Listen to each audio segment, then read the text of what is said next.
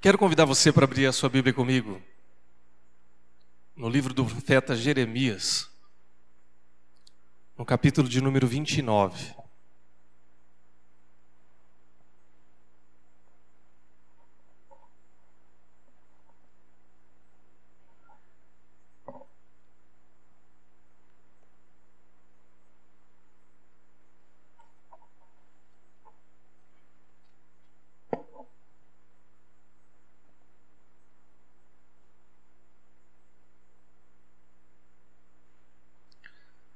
Jeremias, capítulo 29. Nós vamos fazer a leitura do versículo 1 ao 9.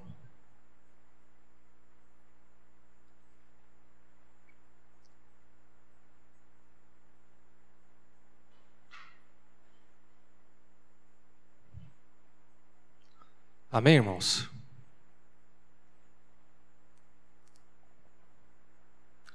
O texto da palavra de Deus diz assim: São estas as palavras da carta que Jeremias, o profeta, enviou de Jerusalém ao resto dos anciãos do cativeiro, como também aos sacerdotes, aos profetas e a todo o povo que Nabucodonosor havia deportado de Jerusalém para a Babilônia. Depois que saíram de Jerusalém, o rei Jeconias, a rainha mãe, os oficiais, os príncipes de Judá e Jerusalém e os carpinteiros e ferreiros, a carta foi mandada por intermédio de Elassa, filho de Safã, e de Gemarias, filho de Ilquias, os quais Zedequias, rei de Judá, tinha enviado à Babilônia, a Nabucodonosor, rei da Babilônia, e dizia: Assim diz o Senhor dos Exércitos, o Deus de Israel: a todos os exilados que eu deportei de Jerusalém para a Babilônia. Edificai casas e habitai nelas. Plantai pomares e comei do seu fruto. Tomai esposas e gerai filhos e filhas. Tomai esposas para os vossos filhos e dai vossas filhas a maridos, para que tenham filhos e filhas. Multiplicai-vos aí e não vos diminuais.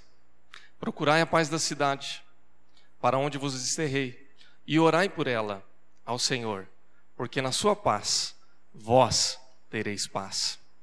Porque assim diz o Senhor dos Exércitos, o Deus de Israel: Não vos enganem os vossos profetas que estão no meio de vós, nem os vossos adivinhos, nem deis ouvidos aos vossos sonhadores, que sempre sonham segundo o vosso desejo, porque falsamente vos profetizam eles em meu nome.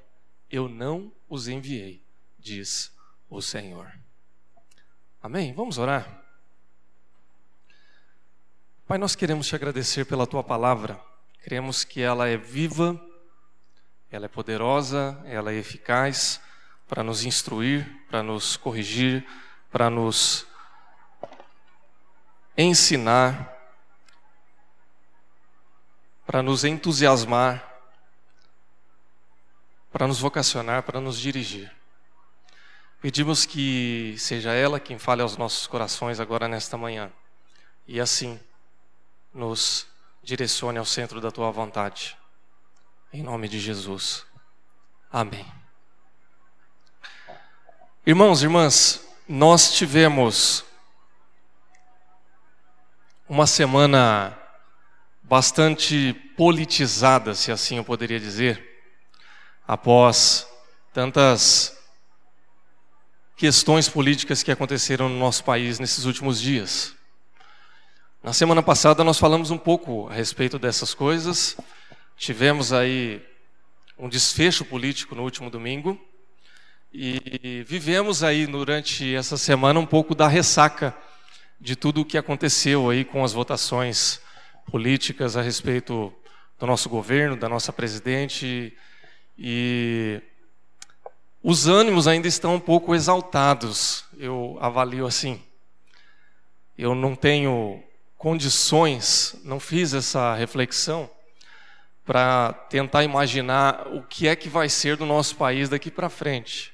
Não tenho segurança para poder falar isso daqui para frente. Eu tenho alguns palpites, eu tenho algumas ideias e tenho alguns receios. E eu gostaria de falar um pouco a respeito disso. Não porque nós estamos aqui querendo fazer uma plataforma política, não é o nosso objetivo. Ah, na verdade, a minha preocupação em trazer essa mensagem, ela é bastante pastoral. Ela tem muito a ver com o nosso contexto como cristãos, como indivíduos que professam a fé cristã, mas que vivem no meio da sociedade que está vivendo todas essas coisas e a gente faz parte disso. A gente acaba tendo que conviver com essas coisas, que lidar com tudo isso, isso nos afeta, mas a gente também precisa caminhar, precisa seguir em frente e não dá para ficar apenas vivendo dessas coisas que estão aí batendo a nossa porta, estão falando no noticiário e estão mexendo conosco aí no dia a dia. Nós lemos um texto do profeta Jeremias, onde ele leva ou manda uma carta com uma profecia que é dada àquelas pessoas que estão vivendo debaixo do jugo de Nabucodonosor. É um contexto diferente do nosso, do nosso em que nós estamos vivendo hoje, mas apenas para a gente fazer um paralelo aqui.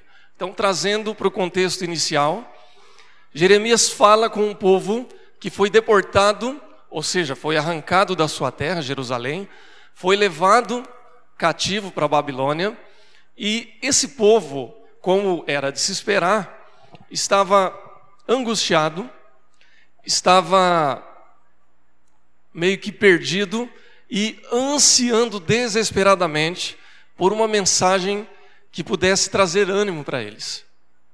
E a mensagem que eles mais gostariam de ouvir era a seguinte: olha, fiquem tranquilos, porque rapidamente Nabucodonosor vai cair e vocês vão voltar para a terra de Jerusalém e vão poder reconstruir a vida de vocês.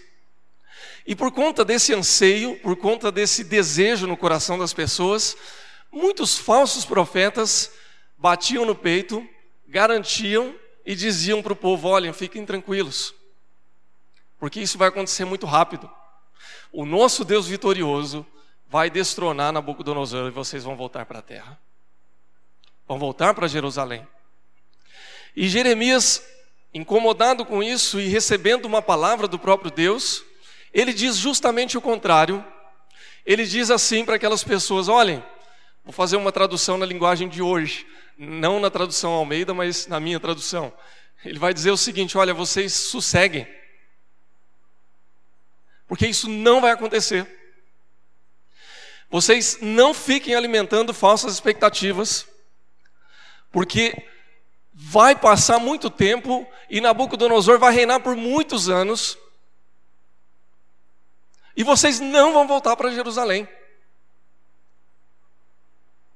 E isso a princípio, seria uma palavra de desesperança, porque era justamente tudo aquilo que eles não queriam ouvir.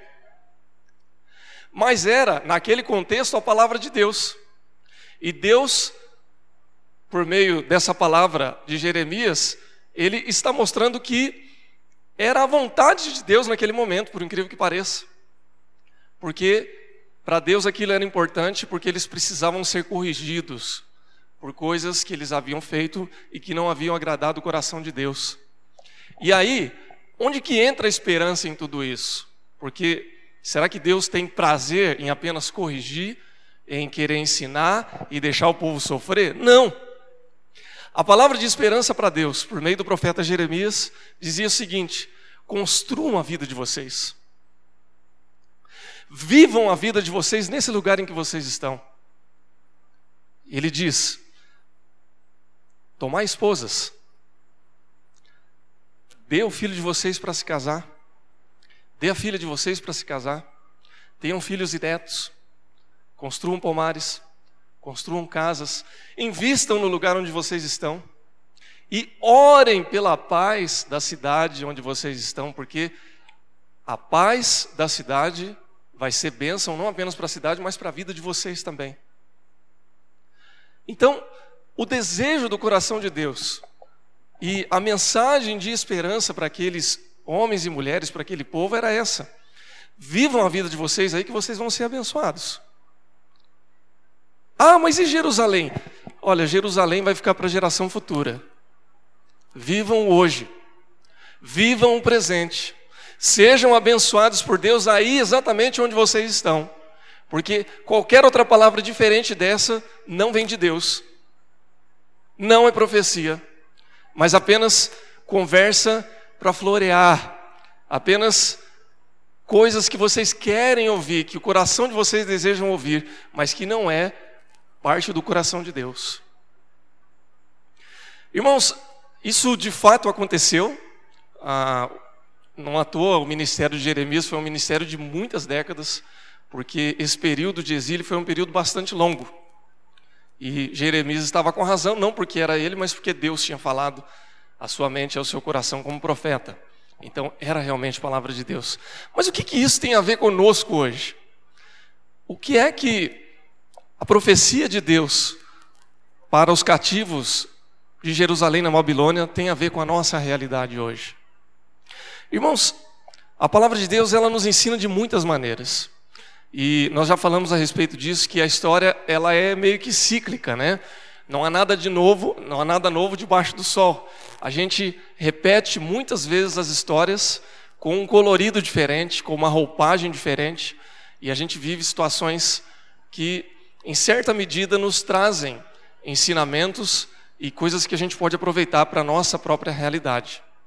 Nós estamos vivendo um contexto no nosso país, na nossa cidade, no nosso estado, no lugar onde nós vivemos, em que há um certo clima de confusão e, em certa medida, de, eu não diria desesperança, mas de uma esperança tanto quanto confusa. Porque ah, há pessoas esperando coisas que talvez não venham se concretizar, Há pessoas esperando coisas que estão muito longe da nossa realidade, e há pessoas esperando coisas que são profundamente desejáveis, mas que a gente não sabe se vai acontecer. Por exemplo, eu tenho um desejo profundo no meu coração de que a economia melhore, de que o desemprego diminua, de que ah, não haja tanta desavença política como está acontecendo. Esse é um desejo do meu coração. Mas eu não posso garantir que isso vai acontecer tão cedo. Espero que sim. Mas eu não tenho como afirmar isso.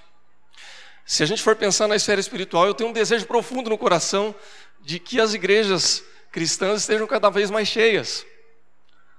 E de que isso se torne uma realidade não apenas de forma verbal ou nominal, mas que isso seja uma realidade de vida das pessoas. Esse é o meu desejo. Essa é a minha vontade. Mas não adianta eu sentar e esperar que alguém venha profetizar isso no meu ouvido e diga assim: olha, fique tranquilo porque tudo isso vai acontecer. E seria muito desonesto da minha parte também chegar aqui para os irmãos e usar a palavra de Deus para dizer: olha, fiquem tranquilos porque daqui para frente agora nós vamos bombar. E vai dar tudo certo. E tudo vai melhorar. Ora, irmãos, esperança a gente tem. Mas nós devemos tratar com a realidade daquilo que Deus tem para nós hoje. E nós só vamos entender essa realidade se nós estivermos em sintonia com Deus, se nós andarmos com Jesus Cristo, se nós tivermos a capacidade espiritual de ouvir a Sua voz. A gente ouviu um tanto disso hoje na escola dominical, a respeito de nós é, termos a disciplina, a sintonia, a intencionalidade de andar com Jesus e ouvir a voz dele e deixar que ele fale no mais profundo do nosso ser. Como que isso vai implicando na nossa vida?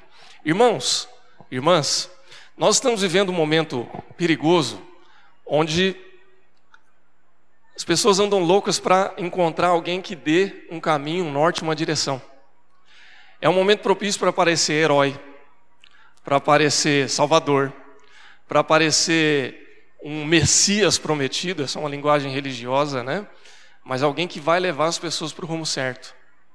E nós continuamos afirmando, irmãos, que essa figura humana não existe. Que a figura que vai nos dar um norte, a direção, continua sendo o nosso Senhor Jesus Cristo. E qualquer coisa que passar disso vai nos levar ao engano. Então, onde é que vai ficar a nossa esperança? Onde é que nós devemos basear a nossa esperança? Essa palavra, ela implica muito naquilo que nós ouvimos no texto da palavra de Deus, porque as pessoas estavam perdidas naquele tempo. Elas estavam angustiadas com razão, porque ninguém em sã consciência fica feliz de ser deixado ou levado da sua terra e colocado num contexto que não é o seu contexto desejável. Ninguém fica feliz assim. Ninguém se adapta bem da noite para o dia em terra estranha. Leva tempo. Mas isso levava também as pessoas a procurarem um Salvador, um Messias, uma palavra de esperança. E muitos falsos profetas estavam se beneficiando disso. Ó, eu vou falar o que eles querem, eu vou oferecer o que eles estão precisando e eu, me beneficio, e eu vou me beneficiar com isso. E Deus chama o profeta e diz: Olha, me desculpa, não quero estragar a alegria de vocês, mas não vai acontecer nada disso. Ora, Jeremias, ou ora, Senhor Deus, se isso não vai acontecer, qual é a nossa esperança? Primeiramente, a nossa esperança está em Deus, por meio do Senhor Jesus Cristo. Mas há ações que nós podemos fazer de forma intencional para que isso continue sendo uma realidade na nossa vida. Então, o primeiro aspecto que a gente vê aqui e que nós podemos trazer para a nossa realidade, para a gente continuar caminhando, é continuar construindo a nossa vida de acordo com a vontade de Deus. Vejamos mais uma vez no texto. A profecia diz assim: construir ou edificai casas e habitai nelas, plantai pomares, a partir do versículo 5, comei o seu fruto. Se você vai plantar pomar para depois comer o fruto, vai levar tempo, né, irmãos? Ah, eu não conheço nenhuma planta que dê tão rápido assim, a não ser tomate, essas coisas assim, né, que vai mais rapidinho. Mas há certas coisas que demoram. Ah, e se a gente pensar de forma metafórica, nós estamos falando de investir no, e semear, e plantar, e cultivar, e colher coisas na nossa vida, como o trabalho, o estudo, as amizades, os relacionamentos e etc. Tomar esposas, gerar filhos, dê os seus filhos para se casar. Então, Deus estava falando para aqueles homens e para aquelas mulheres de um projeto de vida. Ele estava dizendo o seguinte: olha, aqui é o lugar de vocês. E não importa se vocês estão debaixo do jugo de um rei injusto.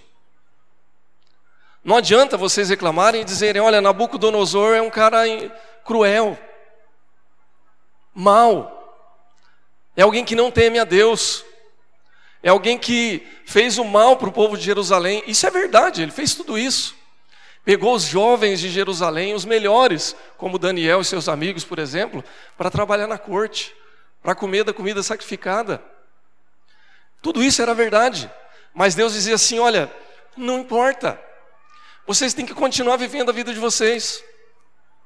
Vocês precisam continuar investindo nos seus projetos. Plantar, colher, semear, tocar a vida.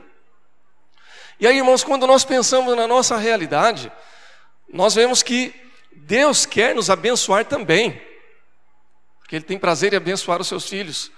Mas para que isso aconteça, nós precisamos seguir a vida, seguir em frente. Eu estou dizendo isso, irmãos, porque o momento que a gente vive hoje é um momento que desperta muitas paixões, é fato. Então, a gente fica muito antenado, isso até em certa medida é bom, né, em se formar a respeito de política, em respeito dos desdobramentos das coisas que estão acontecendo no país. É necessário, é importante. Quem coloca governante lá na política central, seja no executivo, no legislativo, somos nós. Então eu preciso saber votar bem, eu preciso saber é, cobrar, eu preciso saber entender pelo menos um pouco do jogo político. Isso é importante. Mas a minha vida, ela vai ser decidida no cotidiano das coisas que eu estou fazendo. Seja o governo ruim ou o governo bom. Seja o partido A ou o partido B. Seja na ressaca das coisas que estão acontecendo ou na incerteza daquilo que ainda vai acontecer, que a gente não sabe. Mas a gente tem que seguir e confiar em Deus.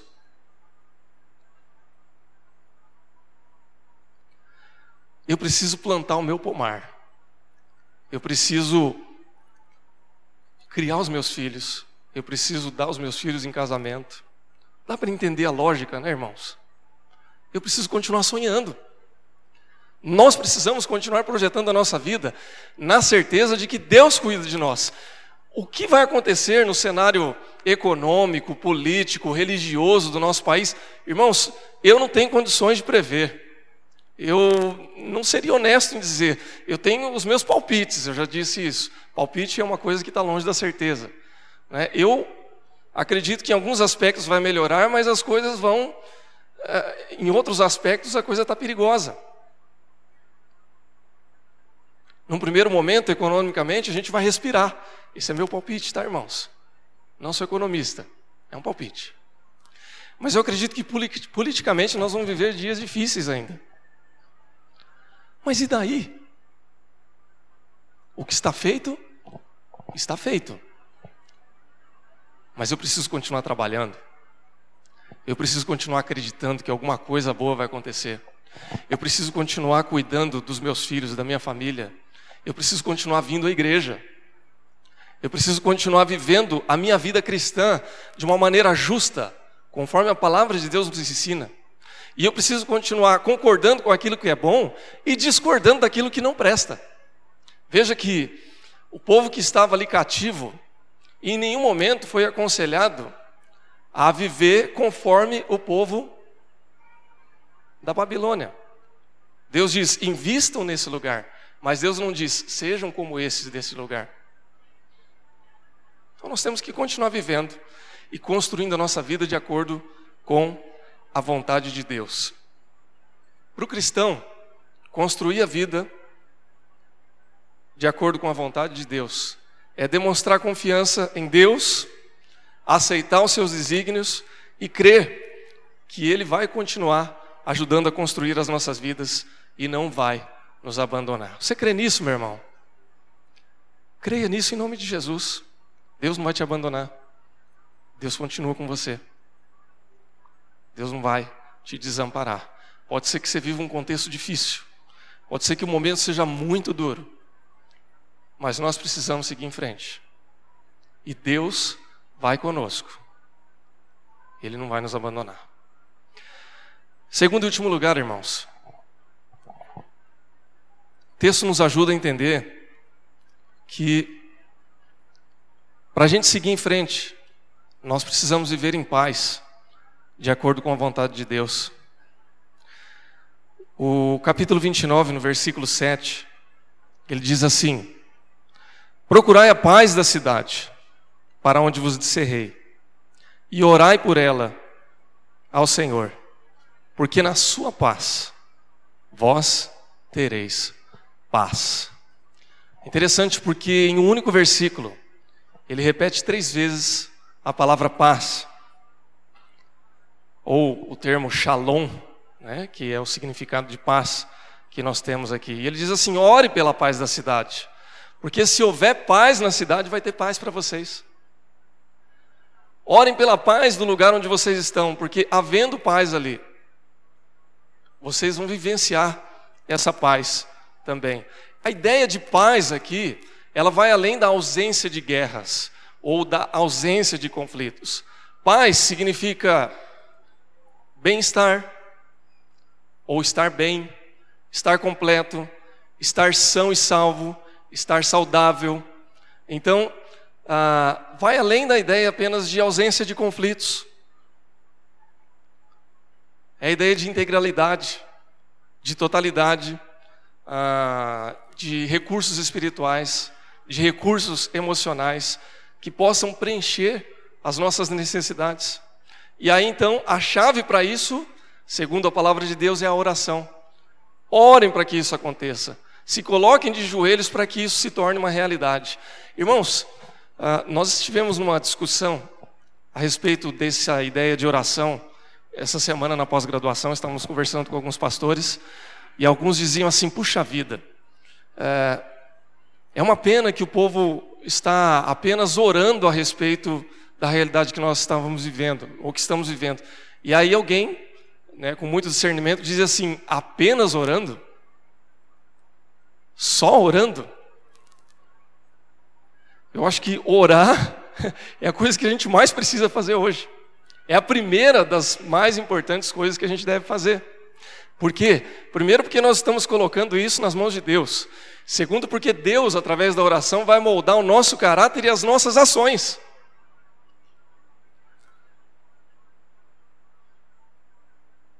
Às vezes a gente tem uma noção muito mágica, né? eu ia dizer mística, mas a palavra mais correta é mágica mesmo, né? A ideia de você querer manipular o sagrado.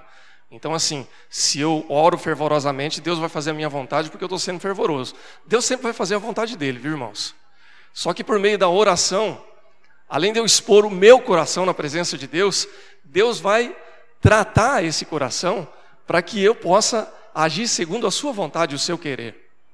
Se a gente pensa em algum tipo de transformação, seja ela qual for, no nosso contexto, na nossa realidade, é por meio da oração que a gente vai ser agente de transformação. Porque Deus vai mudar o nosso coração, porque Deus vai tratar a nossa vida, Deus vai transformar a nossa realidade de tal forma que nós vamos agir segundo o querer dele. E aí a gente vai agir de forma transformadora. Agora é interessante porque o aspecto ou o foco da profecia, da palavra de Deus, para que a gente pudesse orar, ou para que eles orassem, a gente transporta isso para a nossa realidade hoje, é que a oração seja pela paz. E aí a pergunta que surge para nós é, irmãos, será que nós estamos vivendo um período de ausência de paz, ou risco de ausência dessa paz? Bom, se a gente for pensar em todos os aspectos, em todo o significado daquilo que nós tratamos aqui acerca de paz? Eu acho que sim. Não é? Ah, será que todos nós estamos vivendo um tempo de ah, vida completa, de estado de bem-estar, de saúde para todos? Eu acho que não. Então nós precisamos orar. Nós precisamos pedir para que Deus molde o nosso caráter para uma ação mais efetiva. Mas há um risco maior hoje, que é também, e a gente falou a princípio que a paz poderia também ser a ausência de conflito, é que hoje nós estamos vivendo também elementos de conflito. Irmãos, eu não me recordo de um tempo ah, na história do, do, do nosso país, ou da nossa região aqui, ou onde, onde quer que seja, em que as pessoas começam a se olhar de forma estranha umas a respeito das outras por causa de uma opção política. Sempre houve posicionamento, isso é fato. Mas eu não me recordo, eu, tudo bem, talvez não seja, uh, não tenha vivido tantos anos assim para pensar em um outro momento, mas para a minha realidade eu não me lembro de um tempo em que as pessoas se ofendam assim gratuitamente, onde um chama o outro de, de coxinha, de mortadela, é, tá virando uma feira e, e, uma loja de salgado, né, irmãos? É alguma coisa assim. Engraçado, né? É, tem a ver com comida, né? Isso deve dar um, daria um estudo antropológico aí para a gente pensar nisso, né? Mas tá chato isso, irmãos. Tá desagradável. Tá ruim demais de uma certa maneira, a gente está começando a se dividir. E isso não é bom para a gente. Para alguém deve ser bom, não para nós. Para o povo não é. Essa semana, eu li um tweet muito engraçado do Eduardo Jorge, que foi candidato à presidência, lá pelo PV, e ele tem um senso de humor bastante peculiar e ele estava comentando sobre o que aconteceu domingo, naquele conflito entre Bolsonaro e Jean Willis. E aí ele diz assim: olha, irmãos, os dois cometeram falta, mas qualquer um sabe que tem falta que é para cartão amarelo e tem falta que é para cartão vermelho. Eu achei engraçado a forma como ele se referiu a isso. E aí, assim, para bom entendedor, você vai ver quem que cometeu o amarelo e quem cometeu a falta para vermelho. Aí, quem cometeu falta para amarelo, na minha interpretação, é aquele que cospe. Aí na mesma semana, um ator famoso, num restaurante, entra numa discussão, é ofendido e aí ele cospe no rosto de uma mulher. E aí se eu for fazer essa analogia, então eu vou falar, quem que fez para cartão amarelo, quem que fez para cartão vermelho? Bom, domingo a cuspida era para o cartão amarelo, mas agora nessa semana a cuspida passa a ser o cartão vermelho. O que, que eu quero dizer com isso, irmãos? Nós estamos vivendo um tempo em que, se a gente não tomar cuidado, a gente vai perder o controle das coisas. E mais do que nunca, a gente precisa orar e agir pela paz, porque isso não vai beneficiar ninguém. Estamos, nós estamos vivendo um tempo em que se relativiza as coisas. Bom, dependendo quem eu ofenda, não, aí é válido, mas se eu ofender o fulano de tal, não é válido. Dependendo do rosto de quem eu cuspa, eu posso. Dependendo de quem eu cuspa, eu não posso. Se um apanhou, é tortura. Se o outro apanhou, aí não é tortura. Dá para entender, irmãos? Não há como justificar o que é injustificável. Ofensa é ofensa, agressão é agressão, tortura é tortura, mentira é mentira, calúnia é calúnia. E quem vai ajudar a gente a diferenciar essas coisas é Deus. Ou são os princípios da palavra de Deus, ou são os valores da palavra de Deus. E se nós não buscarmos a paz, irmãos, se nós não orarmos pela paz, nós vamos viver tempos difíceis. E quando a gente diz a respeito da paz e a oração, é no sentido de que não apenas o sobrenatural de Deus haja nesse sentido, mas a oração molde o nosso caráter para que nós possamos agir assim também.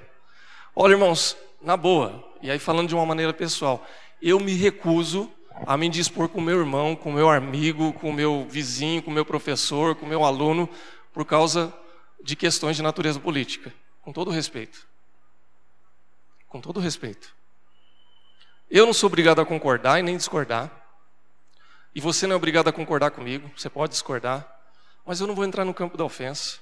Não vou entrar no campo do julgamento. Tem gente que está julgando o outro, ou sendo julgado pelo outro por causa de uma frase, por causa de uma brincadeira. Irmãos, está difícil, está complicado demais. E esse era um risco que o povo naquele tempo vivia também. Vocês imaginem o que seria da vida do povo cativo na Babilônia se eles começassem a todo tempo querer virar ou fazer uma guerrinha contra os babilônios. Eles iam viver um inferno na terra, ou seriam talvez exterminados. Se a gente, se nós trouxermos essa animosidade para a nossa vida, para a nossa casa, para a nossa expressão de fé, para os nossos relacionamentos, nós vamos ter dias difíceis, irmãos. Nós vamos ter dias difíceis. Faça uma pergunta: a quem beneficia esse tipo de conflito? Quem que se beneficia com a ausência de paz? Eu não tenho resposta aqui, ou eu não vou dar essa resposta. Mas eu posso dizer com certeza quem perde com a ausência de paz. Eu perco. Você também perde. Todos nós perdemos. Então, que a gente possa buscar a paz da nossa cidade, do nosso lugar, do nosso estado, do nosso país. Sabe, irmãos, uma coisa muito interessante do ministério pastoral, e eu já estou encerrando a nossa reflexão, mas uma coisa muito interessante do ministério pastoral é que a gente tem a oportunidade de viver em lugares diferentes, conhecer pessoas diferentes, conhecer cidades diferentes. Eu, até antes de ir para a faculdade de teologia, para o seminário, eu sempre tinha vivido na mesma cidade e quase que toda a minha vida no mesmo bairro. E a minha cosmovisão, a minha visão de mundo era muito restrita àquilo que eu vivia. E depois eu mudei de cidade para estudar, depois eu já passei por três estados diferentes, por quatro cidades diferentes, num período de dez anos de ministério. E eu tive um grande privilégio nesse período, que foi de conhecer cidades diferentes, pessoas diferentes, igrejas diferentes, realidades diferentes. E uma coisa que eu aprendi nesse tempo foi que qualquer lugar que Deus me levasse seria o lugar onde Ele iria me abençoar.